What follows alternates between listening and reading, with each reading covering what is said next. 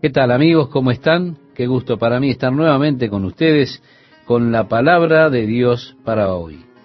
Mientras usted ubica el pasaje que citara Esteban, quiero recordarle que en el programa anterior nosotros estuvimos mirando al final cómo aquellos escribas y fariseos se molestaron porque Jesús comía y bebía con publicanos y pecadores.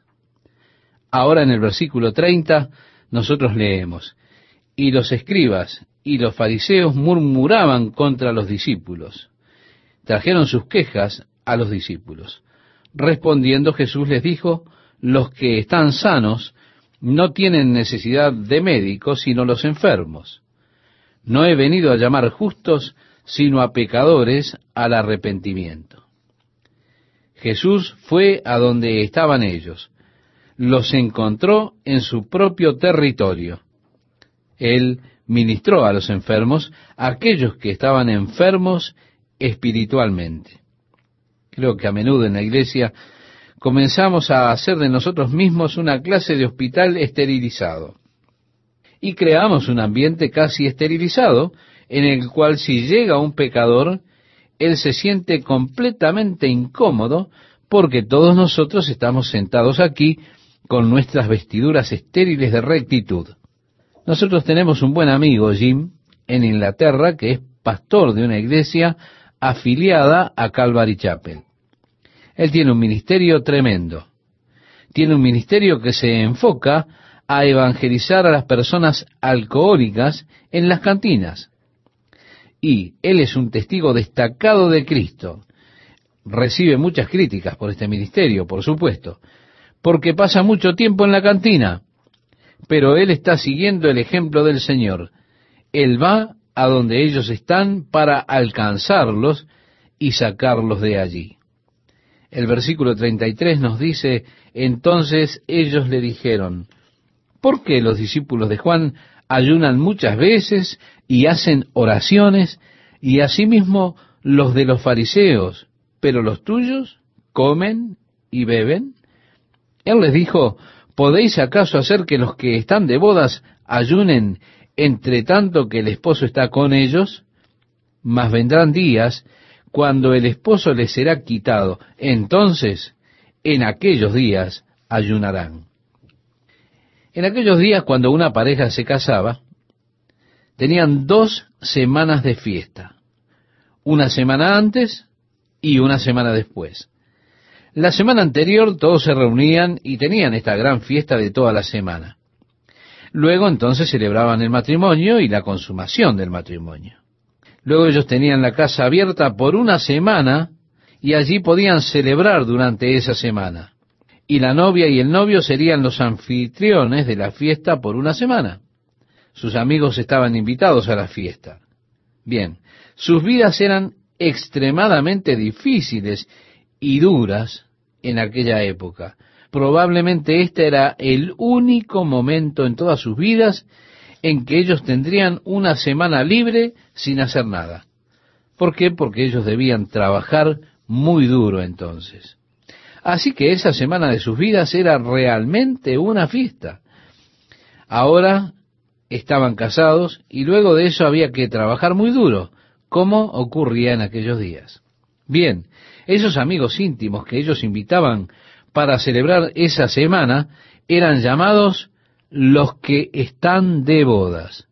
Por eso Jesús llamó a sus discípulos los que están de bodas. El novio está con ellos. Ellos están aquí para celebrar. Estamos aquí para gozar y celebrar el hecho de que yo estoy aquí con ellos. Pero cuando yo me vaya, allí será el momento para ellos de ayunar Ahora, mientras el novio está con ellos, ellos no ayunarán, solo celebrarán la presencia del novio. El versículo 36 leemos, les dijo también una parábola. Nadie corta un pedazo de un vestido nuevo y lo pone en un vestido viejo, pues si lo hace, no solamente rompe el nuevo, sino que el remiendo sacado de él no armoniza con el viejo. Si usted toma un parche nuevo y le cose a una ropa vieja, la primera vez que usted lave la prenda, el parche nuevo se encogerá y la rotura será peor.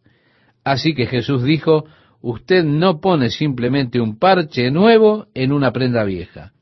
Esto solamente romperá más la prenda.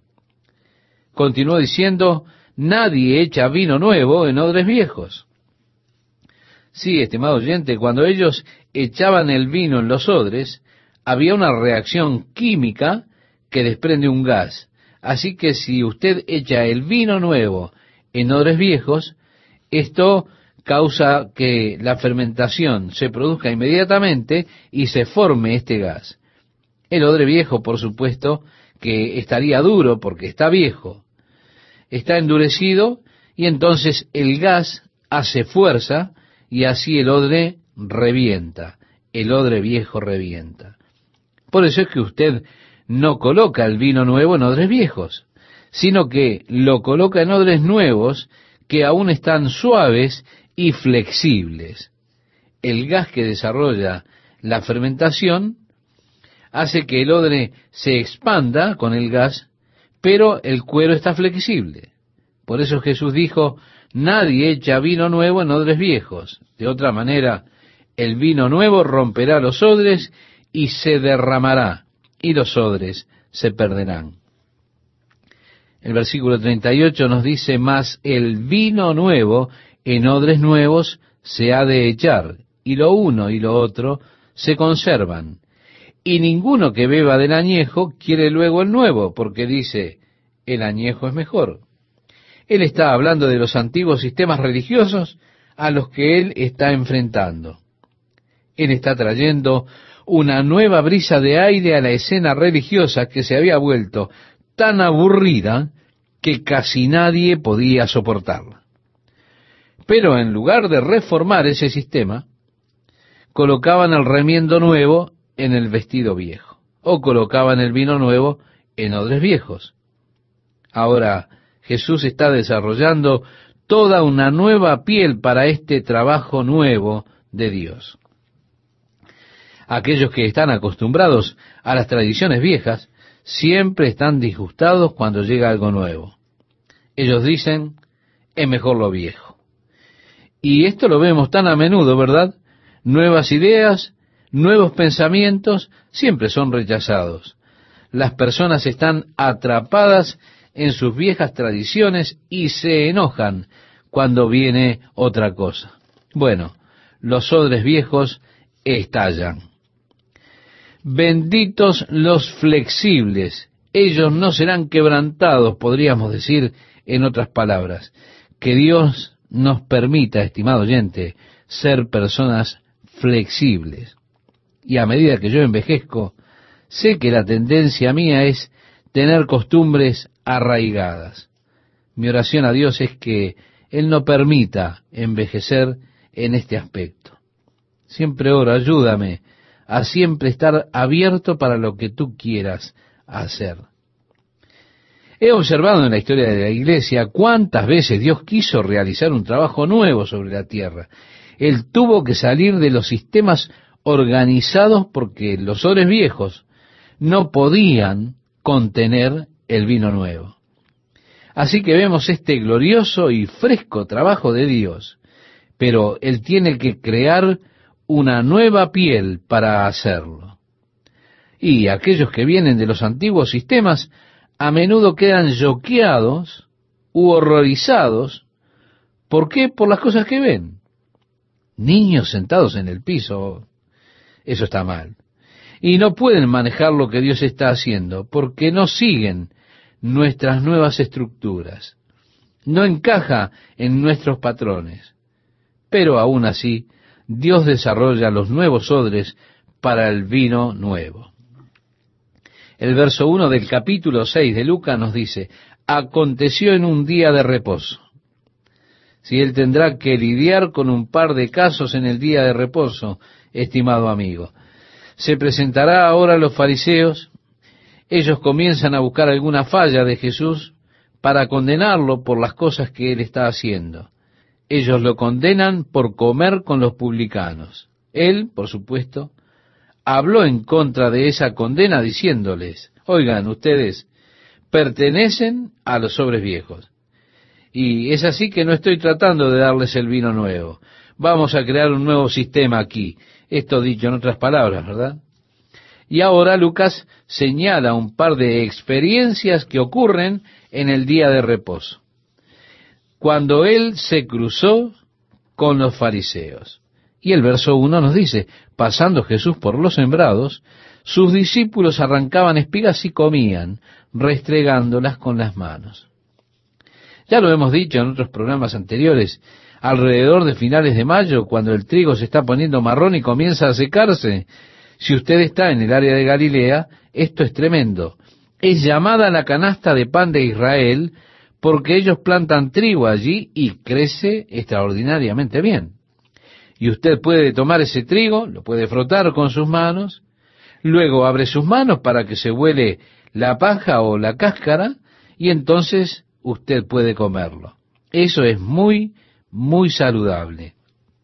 Pero al masticarlo, se forma como una goma, y usted puede masticar esa goma todo el día, o puede comerla, pero esto es muy saludable. Usted está tomando el trigo crudo y fresco. Cuando yo voy a Israel en esa época del año, a mí me encanta ir a través de los campos, tomar el trigo y hacer como hacían los discípulos, frotarlo en mis manos, quitar la cáscara y comerlo. Esto bajo la ley era totalmente legal. Si usted estaba hambriento, usted podía ir a un campo, podía comer todo lo que necesitara. Lo que no podía hacer era cargar alimento y llevárselo. Usted no podía llevar un cuchillo a ese campo, cosechar el campo de su vecino. Pero sí podía comer todo lo que quisiera allí en el campo. Así que esto era totalmente legal para los discípulos el ir y tomar el trigo y frotarlo en sus manos y comerlo. Sin embargo, esto no lo era así en el día de reposo, porque no estaba permitido preparar comida en el día de reposo, ni estaba permitido llevar una carga. Y el peso de trigo podría constituir o podría hacer llevar una carga. Así que ellos comenzaron a buscar alguna falla en los discípulos y en Jesús. En el versículo 2 nos dice, ¿por qué hacéis lo que no es lícito hacer en los días de reposo? Respondiendo Jesús les dijo, ¿ni aún esto habéis leído? Lo que hizo David cuando tuvo hambre él y los que con él estaban, cómo entró en la casa de Dios y tomó los panes de la proposición de los cuales no es lícito comer sino solo a los sacerdotes. Recordamos, David estaba huyendo de Saúl él tenía su compañía de hombres con él, y vino a la casa de Dios, le pidió al sacerdote algo para comer, y le dijo, no tengo nada para darte. David entonces dijo, tomaré el pan de la proposición. Esto no estaba permitido a ningún hombre. No podía comer de ese pan sino solo el sacerdote. Había doce panes que se ponían en una mesa delante del Señor representando a las doce tribus de Israel y la presencia de Dios sobre las doce tribus. Los dejaban allí en la mesa por siete días. Luego el sacerdote los comía. Bien, llega David, él está hambriento, sus hombres también. El sacerdote dijo, no tengo nada para comer. David dijo, muy bien, entonces tomaré el pan de la proposición. Y los tomó y comió y les dio a sus hombres para que comieran. Esto no era legal. Sin embargo, la preservación de la vida humana está más allá de la ley. Los discípulos tenían una necesidad humana, estaban hambrientos. Ellos venían atravesando el campo. Así que, en esencia, ellos hicieron lo que David hizo.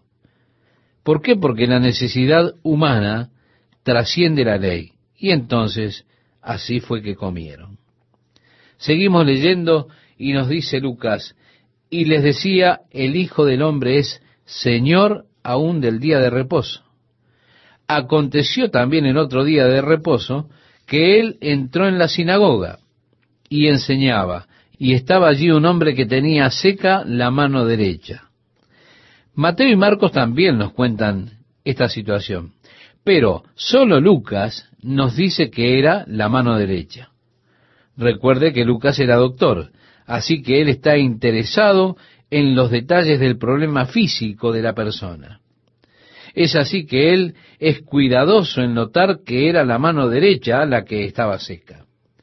El verso 7 continúa diciendo, y le acechaban los escribas y los fariseos para ver si en el día de reposo lo sanaría, a fin de hallar de qué acusarle. Mas él conocía los pensamientos de ellos. Y dijo al hombre que tenía la mano seca, levántate y ponte en medio. Y él, levantándose, se puso en pie. Entonces Jesús les dijo, os preguntaré una cosa. ¿Es lícito en día de reposo hacer bien o hacer mal? ¿Salvar la vida o quitarla? Si le hubieran hecho esta pregunta a usted, estimado oyente, ¿qué es lo que hubiera respondido?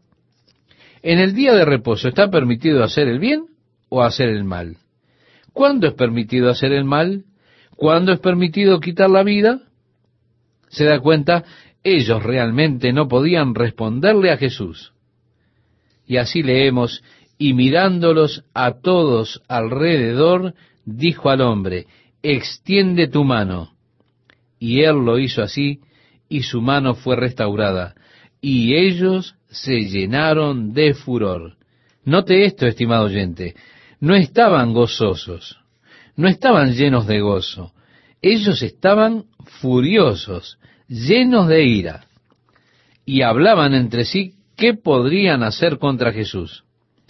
Si él realmente comenzaba a irritarlos, de repente vemos cómo su posición se volvía ridícula, y cuando su posición se vuelve insostenible por ser tan ridícula, entonces lo único que usted puede hacer es revertirlo con violencia.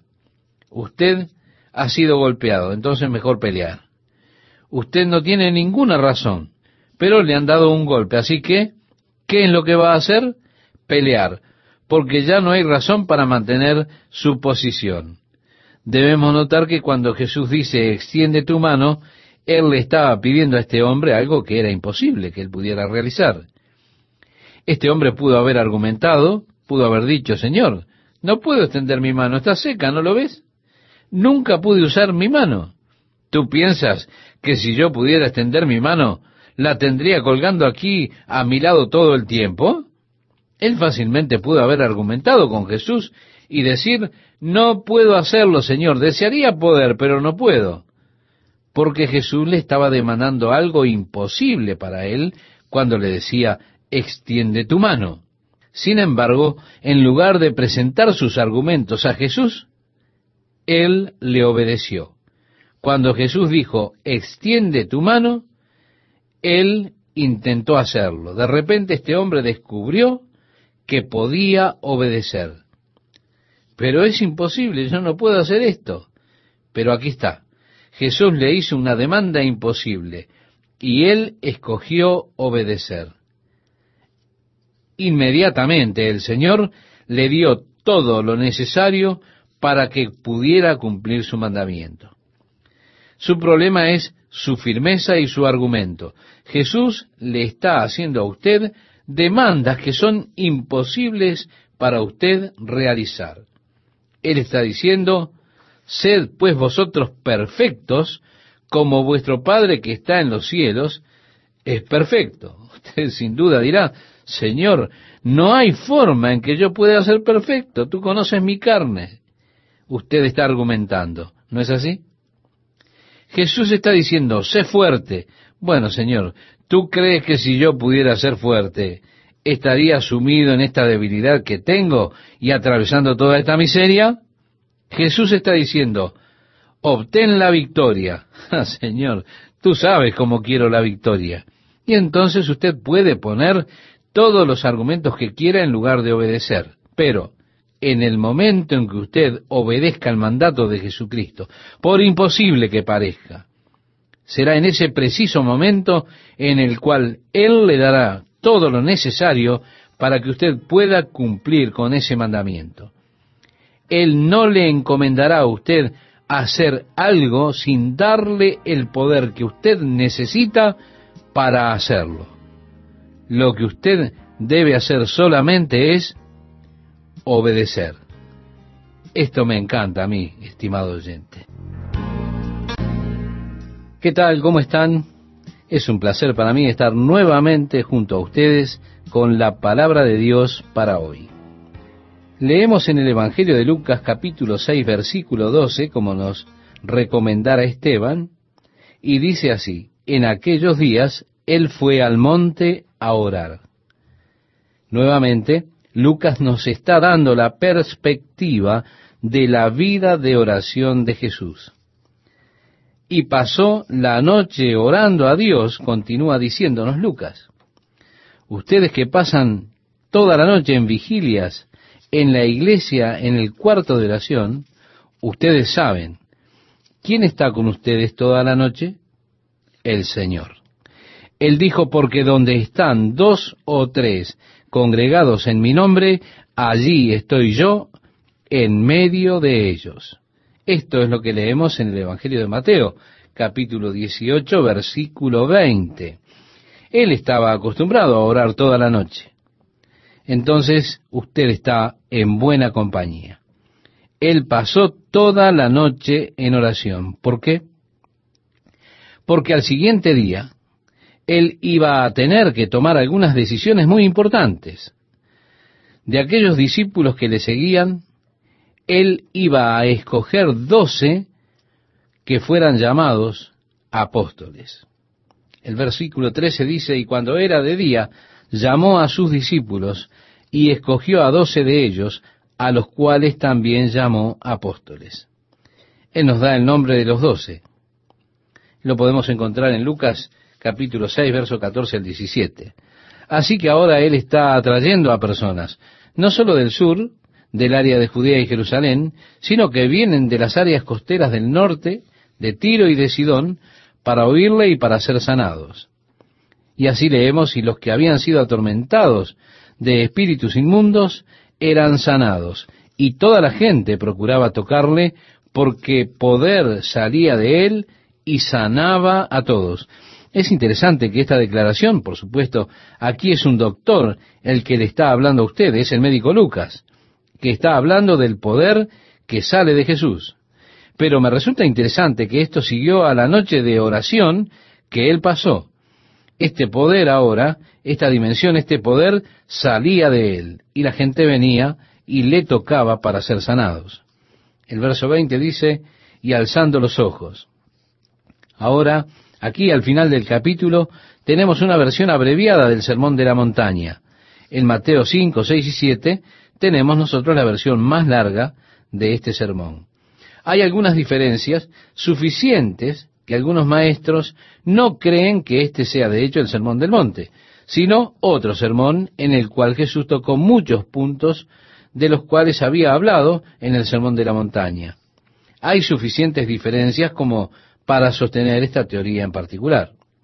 El verso 20 dice, y alzando los ojos hacia sus discípulos decía, Bienaventurados vosotros los pobres, porque vuestro es el reino de Dios.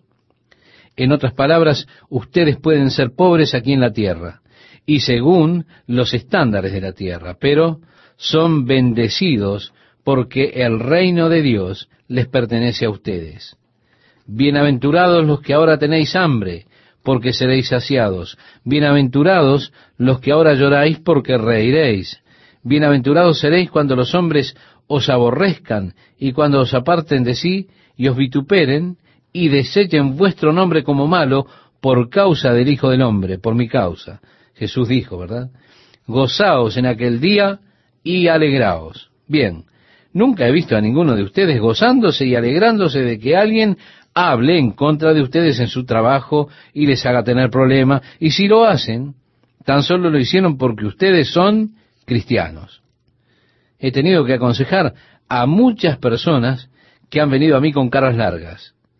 Ellos venían desanimados, derrotados, prontos para renunciar, a causa de los problemas por los que estaban atravesando en sus trabajos a raíz de que son cristianos. Decían, no puedo creer el problema que tuve esta semana. Oh, mi jefe está molesto. Pero el Señor dijo, cuando esto suceda, alégrense y salten de gozo. ¿Por qué? porque vuestra recompensa es grande en los cielos. Porque he aquí vuestro galardón es grande en los cielos, porque así hacían sus padres con los profetas. Mas, hay de vosotros, ricos, porque ya tenéis vuestro consuelo. Hay de vosotros, los que ahora estáis saciados, porque tendréis hambre. Hay de vosotros, los que ahora reís, porque lamentaréis y lloraréis. Ay de vosotros, cuando todos los hombres hablen bien de vosotros, porque así hacían sus padres con los falsos profetas. Pero a vosotros los que oís, os digo, amad a vuestros enemigos, haced bien a los que os aborrecen, bendecid a los que os maldicen y orad por los que os calumnian. Hemos leído hasta el versículo 28, estimado oyente. Ahora, de pronto Jesús está dándonos un conjunto de mandamientos que son imposibles de realizar. Y como decía al comienzo, ahora estoy listo para discutir. Señor, ¿cómo puedo amar a mis enemigos? De ningún modo los puedo amar. Y es más, no quiero hacerle bien a aquellos que me odian. Yo no quiero bendecir a los que me maldicen. Verás, estos son mandamientos sobrenaturales. A mí me irritan. Encuentro que es difícil lidiar con ellos. En verdad que sí. Ahora, en tanto que estoy discutiendo con estos mandamientos, siempre voy a tener una parte de mí marchita. Nunca voy a cambiar. Siempre voy a estar tratando de vengarme. Siempre voy a ir atrás del ojo por ojo y diente por diente, buscando venganza y así siendo comiendo hasta por las úlceras. Pero si tan solo obedezco, Dios, estoy dispuesto a amar, pero tú tienes que hacerlo, yo no puedo. Bueno, si estoy dispuesto, encontraré que Él hará por mí todo lo necesario para que yo pueda obedecer este mandamiento. ¿Cuál es mi parte? Mi parte es estar dispuesto a obedecer, no a discutir con Él, sino solamente a obedecer. Y en esa voluntad descubriré el secreto de la victoria. Y a usted, estimado oyente, el Señor le dará la capacidad, le dará el poder para obedecer los mandamientos que Él ha dado. El verso 29 dice, al que te hiera en una mejilla, preséntale también la otra.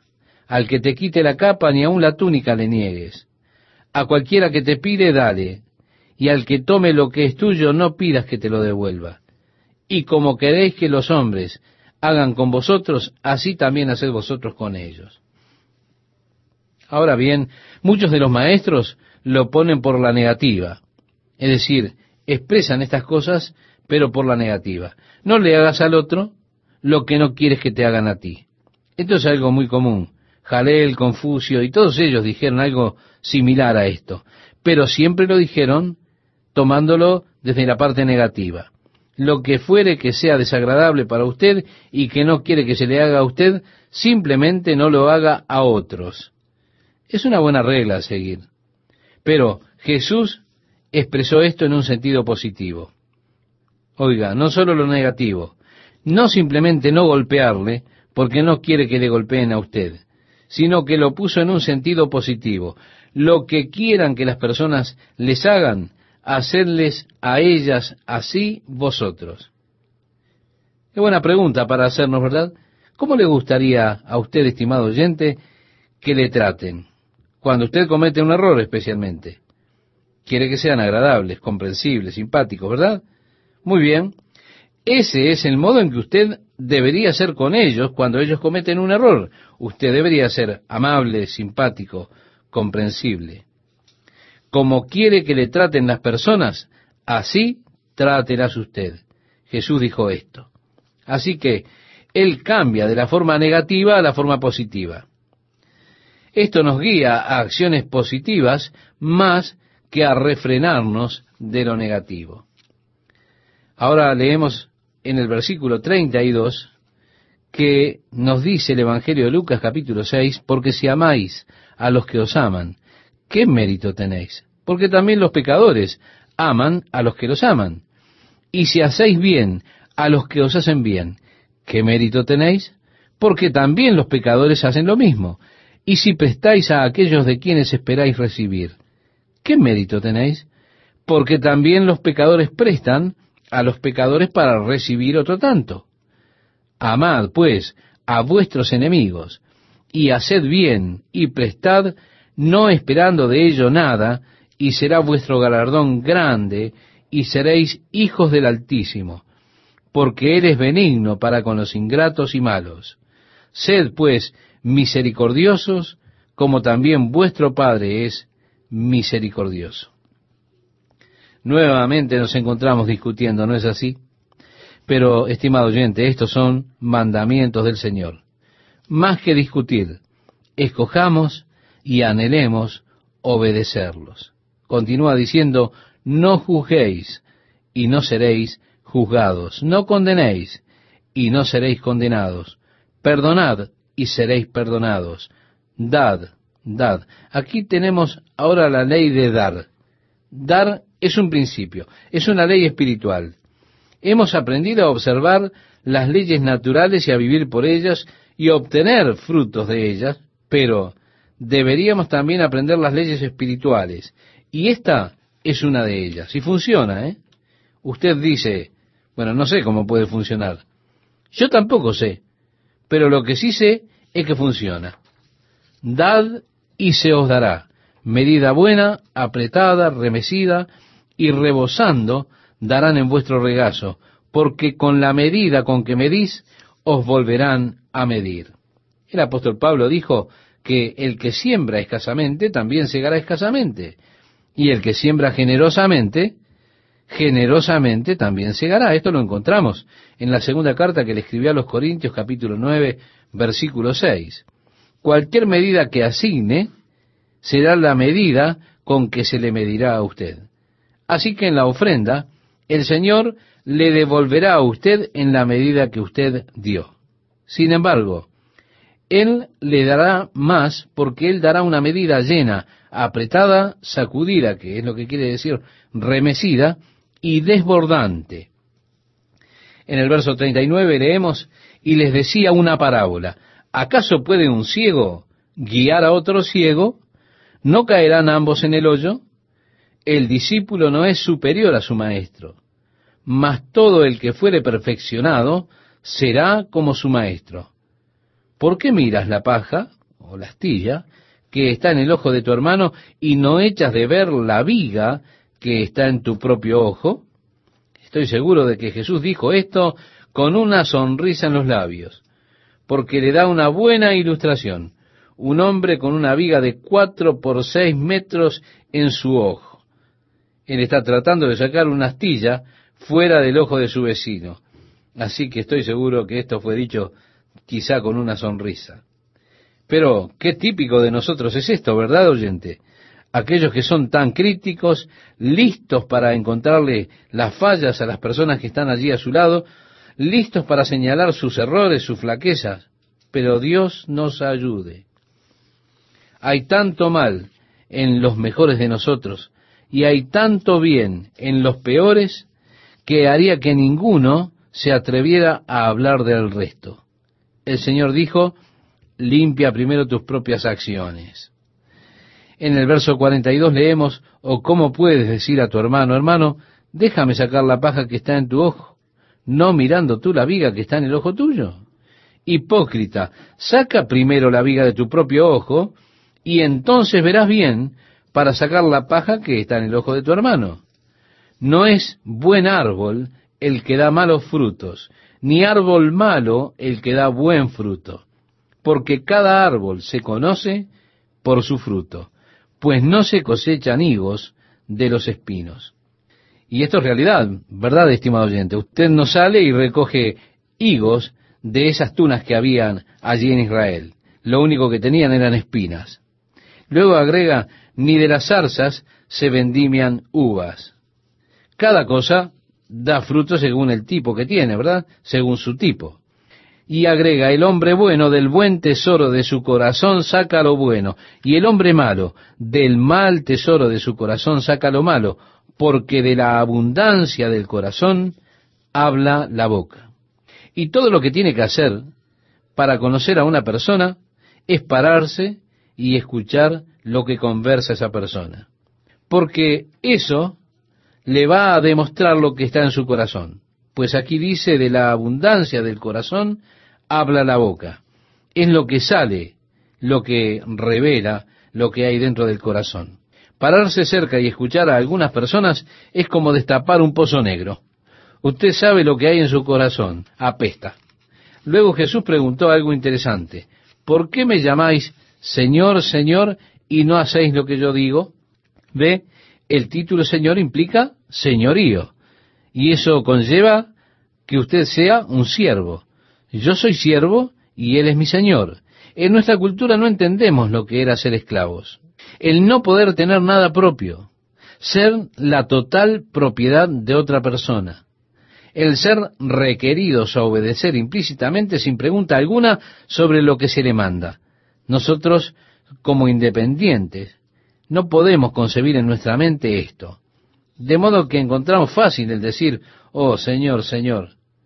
Y qué inconsistente es si usted llama a Jesús Señor, pero no le obedece. Ahora Él está simplemente dándole muchas cosas aquí para que las considere en lo que a la obediencia se refiere. Santiago dice, sed hacedores de la palabra y no tan solamente oidores, engañándoos a vosotros mismos. Esto lo dice Santiago en su carta en el capítulo 1, versículo 22. Al leer lo que Jesús está requiriendo idealmente de nosotros y mandándonos a hacer, decimos, oh Señor, no pienso que pueda hacerlo, no hay manera de que lo haga. Luego su respuesta es, ¿por qué me llamáis Señor, Señor y no hacéis lo que yo os digo? Si tú no obedeces lo que te mando, no soy tu Señor. Eso es exactamente lo que él está tratando de decirle a usted. Y así que esto genera una causa de gran autoexamen dentro nuestro. El apóstol Pablo nos dice, cuando venimos a la mesa del Señor, por tanto pruébese cada uno a sí mismo, y coma así del pan y beba de la copa. Si pues nos examinásemos a nosotros mismos, no seríamos juzgados. Esto dice en 1 Corintios 11, del 28 al 31. Pienso que a menudo estamos prontos a disfrazar algunos mandamientos de Cristo que nosotros no estamos de acuerdo con ellos o que no queremos obedecer. Los seleccionamos, los escogemos, este me gusta, este es mi favorito, sí. Bueno, no quiero saber nada de aquel otro. Pienso que las personas interpretan las cosas de diferentes maneras. Yo tengo una interpretación diferente. Pero si he de usar el título de Señor, entonces necesito echar un vistazo a sus mandamientos y al menos trataré de obedecerlos sin discutirlos, sin escoger obedecerlos. El verso 47 dice, todo aquel que viene a mí y oye mis palabras y las hace, os indicaré a quién es semejante. Semejante es al hombre que al edificar una casa, cavó y ahondó y puso el fundamento sobre la roca. Y cuando vino una inundación, el río dio con ímpetu contra aquella casa, pero no la pudo mover porque estaba fundada sobre la roca. Vemos la importancia de profundizar, de echar un buen cimiento para su fe en Jesucristo, la palabra de Dios. Hay muchos cimientos pocos profundos. Muchas personas simplemente están construyendo una superestructura pero sin base. La están construyendo sobre sus emociones, sobre experiencias, sobre momentos de excitación, sobre gloria, gloria, aleluya. Pero cuando las tormentas vienen, si usted no ha puesto un buen cimiento sobre la roca, la casa no habrá de mantenerse en pie.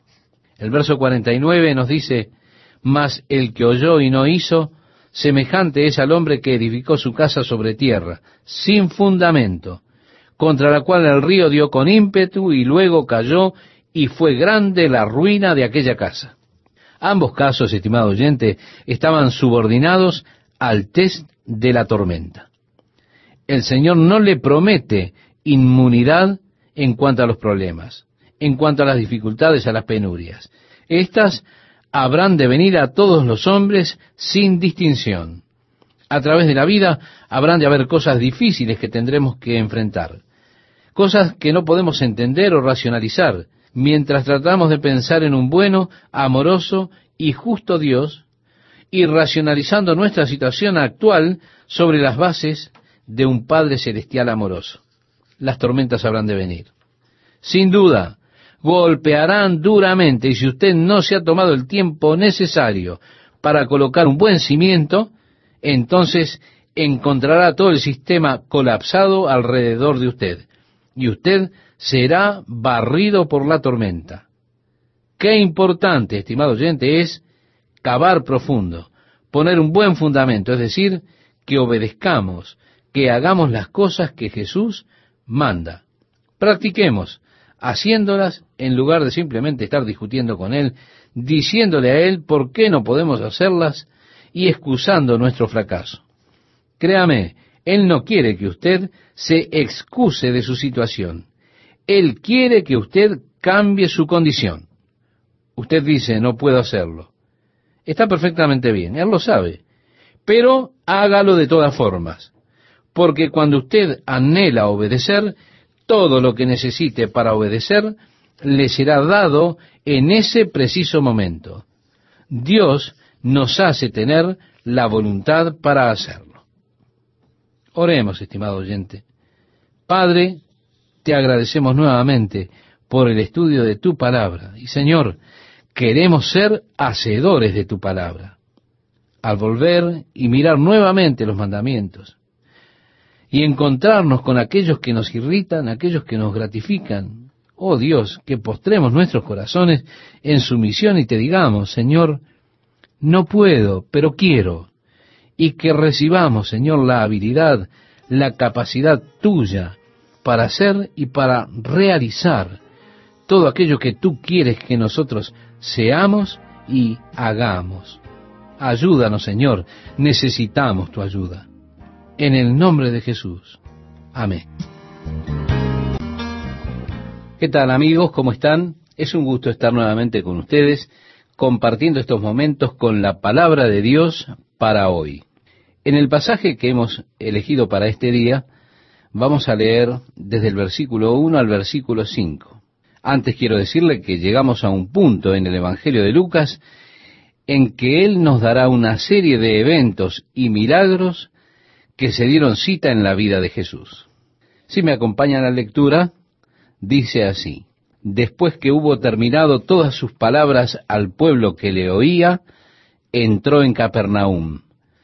Y el siervo de un centurión, a quien éste quería mucho, estaba enfermo y a punto de morir.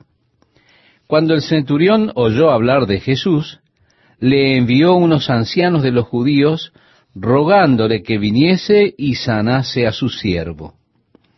Y ellos vinieron a Jesús y le rogaron con solicitud, diciéndole, es digno de que le concedas esto, porque ama a nuestra nación y nos edificó una sinagoga. Los centuriones romanos eran hombres especiales. Ellos son mencionados en varias ocasiones en la Biblia y siempre lo hace de una forma positiva. Ellos eran siempre, según parece, hombres destacados. Nosotros recordamos a Cornelio que era centurión romano en Cesarea. Fue mientras él estaba orando que el Señor le habló y le encomendó que enviara a sus siervos a Jope para que Pedro les enseñara más detalladamente acerca del camino del Señor. Así que fue en la casa del centurión romano en Cesarea que el Evangelio fue predicado por primera vez a los gentiles. Y la unción del Espíritu Santo sobre su casa y sobre aquellos que estaban con él cuando Dios comenzó su obra entre los gentiles, de hecho ocurrió en la casa de un centurión romano.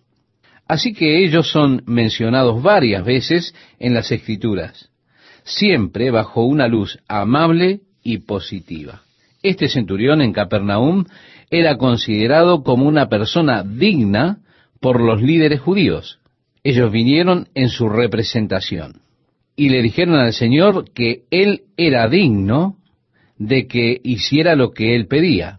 Esto es interesante para mí porque las personas judías, incluso en el día de hoy, y estoy seguro de que no tiene antecedentes en el Nuevo Testamento, pero en el día de hoy ellos tienen premios que entregan a las personas que consideran dignas.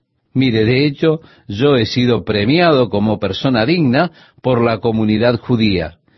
sea lo que sea que ello signifique. Créame, yo no lo he descubierto aún, y no sé si yo realmente quería este premio, pero pienso que debe ser bueno, porque en el momento en que me entregaban el premio, ellos estaban sonrientes. Pero es un título que ellos entregan, como le decía, aún en el día de hoy a una persona. Yo supongo que es una persona de fuera de la fe judía, una persona que muestra bondad y que muestra consideración hacia los judíos. Esta es mi estimación acerca de ese título. Este fue el caso con el centurión romano que estamos considerando. Él había construido una sinagoga para los judíos y él amaba esa nación. Teniendo esto como sus credenciales, los líderes judíos vinieron y le rogaron a Jesús que le concediera este favor al centurión, sanando a su siervo. Era algo inusual que el amo tuviera una relación tan cercana con su siervo. Los sirvientes en el imperio romano no tenían ningún derecho. Había un escritor romano que decía que cada año el hombre debía contar sus posesiones y quedarse con lo que aún era productivo. También él debía deshacerse de lo que ya no era productivo. Y en ese deshacerse de lo que ya no era productivo, él incluía también a los esclavos que ya no eran capaces de trabajar durante un día entero. Cuando sucediera esto debían sacarlo y dejarlo morir porque él no tenía otro recurso. El esclavo era considerado como una posesión. De este modo el amo en el imperio romano podía matar a su esclavo y no enfrentar ningún cargo por ello. Después de todo, usted solo estaba destruyendo lo que era su propiedad. Así que para este centurión era algo inusual tener esta actitud hacia un esclavo, pero él amaba a este esclavo y estaba realmente preocupado porque él estaba a punto de morir. El versículo 6 nos dice, y Jesús fue con ellos. Pero cuando ya no estaban lejos de la casa, el centurión envió a él unos amigos diciéndole, Señor, no te molestes, pues no soy digno de que entres bajo mi techo, por lo que ni aún me tuve por digno de venir a ti, pero di la palabra y mi siervo será sano. El elogio de estos líderes judíos que dijeron a Jesús acerca de este hombre, de este centurión romano, es que él era digno. Al descubrir que Jesús estaba cerca de su casa, enviando a algunos amigos, él dijo, no soy digno de que entres bajo mi techo, por lo que ni aun me tuve por digno de venir a ti. En esa cultura, estimado oyente, era contra la ley que un judío entrara a la casa de un gentil. Él sabía que para Jesús el entrar en su casa pondría tensión sobre Jesús. Cuando Pedro entró en la casa de Cornelio, él se disculpó por hacerlo. Él había tomado algunos amigos judíos con él desde Jope y se disculpó por hacerlo. Él dijo, ustedes saben que es contra la ley que me reúna con ustedes el venir a esta casa, pero el Señor me dijo que no hiciera preguntas. Así que aquí estoy. ¿Qué desean? Bueno, él se disculpó por entrar en la casa de una persona gentil. Cuando decimos gentil, hacemos referencia a una persona pagana.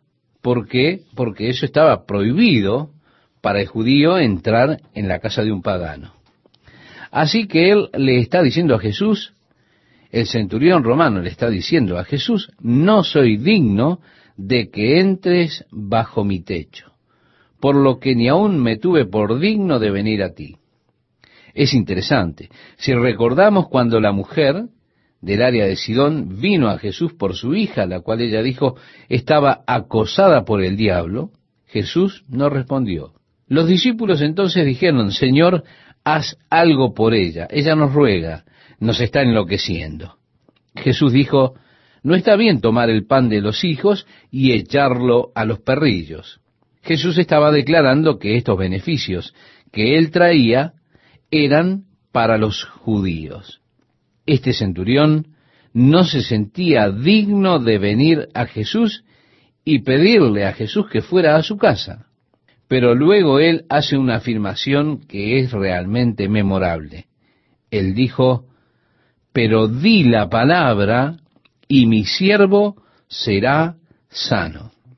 Sigue diciendo este centurión en el versículo 8, si usted me acompaña en la lectura, porque también yo, reconociendo que Jesús tenía autoridad, soy hombre puesto bajo autoridad y tengo soldados bajo mis órdenes. Eso es lo que dijo. En otras palabras, yo sé de qué se trata en cuanto a la autoridad. Yo me someto a una autoridad, pero yo también tengo autoridad. Y sé cómo se maneja esto de la autoridad. También yo, reconociendo ahora que Jesús tenía esa autoridad, también yo soy hombre puesto bajo autoridad y tengo soldados bajo mis órdenes. Y digo a este, ve y va, y al otro ven y viene, y a mi siervo, haz esto y lo hace. Al oír esto, Jesús se maravilló de él y volviéndose dijo a la gente que le seguía, os digo que ni aún en Israel he hallado tanta fe. Entre los judíos que estaban con él, no había visto tanta fe como la de este centurión romano. En el verso 10 leemos, y al regresar a casa los que habían sido enviados, hallaron sano al siervo que había estado enfermo. Aconteció después que él iba a la ciudad que se llama Naín. Esto lo leemos en el versículo 11. Sí, la ciudad de Naín está a unos 40 kilómetros de Capernaum. Así que Jesús viene recorriendo este camino. Continuamos la lectura y nos dice, e iban con él muchos de sus discípulos y una gran multitud. Cuando llegó cerca de la puerta de la ciudad, he aquí que llevaban a enterrar a un difunto, hijo único de su madre, la cual era viuda. Y había con ella mucha gente de la ciudad. Y cuando el Señor la vio, se compadeció de ella y le dijo, no llores. Estimado oyente, la escena no podía ser peor una mujer que era viuda. Ahora viene siguiendo la procesión que lleva a su único hijo a enterrarlo. En esos días ellos no tenían ataúdes. Generalmente los cargaban en una canasta y los colocaban en un sarcófago. La palabra sarcófago viene del latín y significa comedor de carne. Qué interesante, ¿verdad? Ellos tenían en Israel sarcófagos de piedra caliza. De hecho, usted puede verlos en las excavaciones donde ellos excavan en los caminos. Los destapaban y los dejaban allí a los costados y los puede encontrar por todas partes. Hay algo en la piedra caliza que consume la carne rápidamente. De hecho, esto ocurre en un mes y poco. Por eso el nombre de sarcófago, el comedor de carne. Así que generalmente los colocaban en los sarcófagos hasta que se consumiera la carne y luego enterraban los huesos. Probablemente este muchacho estaba siendo llevado en una canasta hacia el lugar del entierro, a alguna cueva, a algún sarcófago, y la madre viuda iba con la multitud. La escena es realmente terrible. Y ellos no solo lloraban, sino que gemían. Y Jesús tuvo compasión de ella. En el griego no hay palabra que exprese mejor el sentimiento de condolencia que la palabra aquí traducida como compasión. Es usada muchas veces por Jesús. Es la palabra griega más fuerte que expresa el sentimiento más profundo hacia una persona. Jesús tuvo compasión de ella y le dijo, no llores. El verso 14 nos dice, y acercándose tocó el féretro, y los que lo llevaban se detuvieron, y dijo, joven, a ti te digo, levántate. Entonces se incorporó el que había muerto y comenzó a hablar, y lo dio a su madre. Y todos tuvieron miedo, y glorificaban a Dios diciendo, un gran profeta se ha levantado entre nosotros, y Dios ha visitado a su pueblo. Estimado oyente, este término, Dios ha visitado a su pueblo, si usted regresa al primer capítulo, al nacimiento de Juan el Bautista, cuando Dios abrió la boca de Zacarías, su padre, él comenzó a profetizar y algunas de las primeras palabras de esa profecía allí en el primer capítulo fueron, bendito el Señor Dios de Israel que ha visitado y redimido a su pueblo. Aquí las personas están declarando, Dios ha visitado a su pueblo. He allí el cumplimiento de esta profecía de Zacarías. Leemos el verso 17 y nos dice, y se extendió la fama de él por toda Judea. Judea queda hacia el sur a unos 100 kilómetros.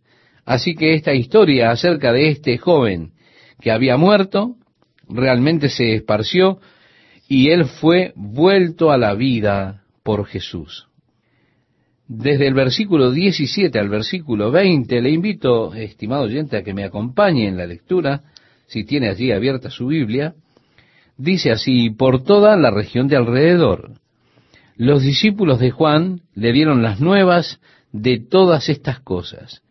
Y llamó Juan a dos de sus discípulos y los envió a Jesús para preguntarle, ¿eres tú el que había de venir o esperaremos a otro? Cuando pues los hombres vinieron a él, dijeron, Juan el Bautista nos ha enviado a ti para preguntarte, ¿eres tú el que había de venir o esperaremos a otro? En el Evangelio de Juan, él nos dice que cuando Juan vio al Espíritu de Dios descendiendo sobre Jesús, él supo que Jesús era el Mesías. Recuerda, esto aconteció cuando Jesús fue bautizado porque el Señor le había dicho que sobre cualquiera que viera descender al Espíritu, ese era el Mesías. Y así Juan, refiriéndose a Jesús, dice a sus discípulos, He aquí el Cordero de Dios que quita el pecado del mundo. Y él señalaba a Jesucristo. Juan había estado un tiempo en el calabozo como prisionero de Herodes. A él no le gustaba estar confinado a un lugar. Él era un hombre para estar afuera. Como vemos por la escritura, él creció en el desierto. Y este confinamiento allí en la cárcel, sin duda, era muy irritante para Juan. Puedo imaginar que Juan, como los otros discípulos de Jesús, estaba anticipando el establecimiento inmediato del reino de Dios. Y probablemente él se preguntaba, ¿por cuánto tiempo voy a estar aquí en esta prisión? Es allí que él hace esta pregunta, ¿eres tú el Mesías? No era tanto una pregunta, sino más bien estaba tratando de darle un impulso. Dejen que las cosas sucedan, dejen que se mueva. Podría ser que el hecho de que Jesús no estableció inmediatamente el reino, derrocando a Herodes y a los romanos, eso hacía que Juan no estuviera absolutamente seguro. Cualquiera sea el caso, la respuesta de Jesús es muy interesante. En el versículo 21 leemos, en esa misma hora sanó a muchos de enfermedades y plagas y de espíritus malos, y a muchos ciegos les dio la vista. Y respondiendo Jesús les dijo, Id, haced saber a Juan lo que habéis visto y oído. Los ciegos ven, los cojos andan, los leprosos son limpiados, los sordos oyen, los muertos son resucitados y a los pobres es anunciado el Evangelio y bienaventurado es aquel que no halle tropiezo en mí. En otras palabras, Jesús dice a sus discípulos, créanme, De otro modo, créanme por causa de mis obras. Nuevamente él dice, las obras que yo hago dan testimonio de mí. Jesús señaló sus obras como un testimonio de su autoridad, de quién era él. Las mismas obras que yo hago dan testimonio de mí. Y si no creen en mí, decía él, creed a causa de mis obras. Sí, estimado oyente, sus obras son un testigo fiel de su identidad y su autoridad, porque ningún hombre puede hacer estas cosas excepto que el Señor esté con él.